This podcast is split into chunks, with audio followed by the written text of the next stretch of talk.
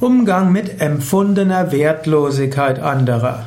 Vielleicht ist in deiner Umgebung ein Mensch, der empfindet sich ganz wertlos oder empfindet sein Leben wertlos. Du würdest ihm gerne helfen. Was kannst du tun? Eine Möglichkeit ist einfach dem anderen Wertschätzung vermitteln. Ihm öfter sagen, wenn er was gemacht hat, was dir gut getan hat, wie gut er das getan hat. Öfters ihm mal ein Kompliment machen, öfters ihn auch um Hilfe bitten, öfters ihn um Rat bitten und so weiter. Wenn ein Mensch sieht, er kann anderen helfen, sein Rat ist gefragt, dann wird er merken, ja, ich bin doch etwas wert.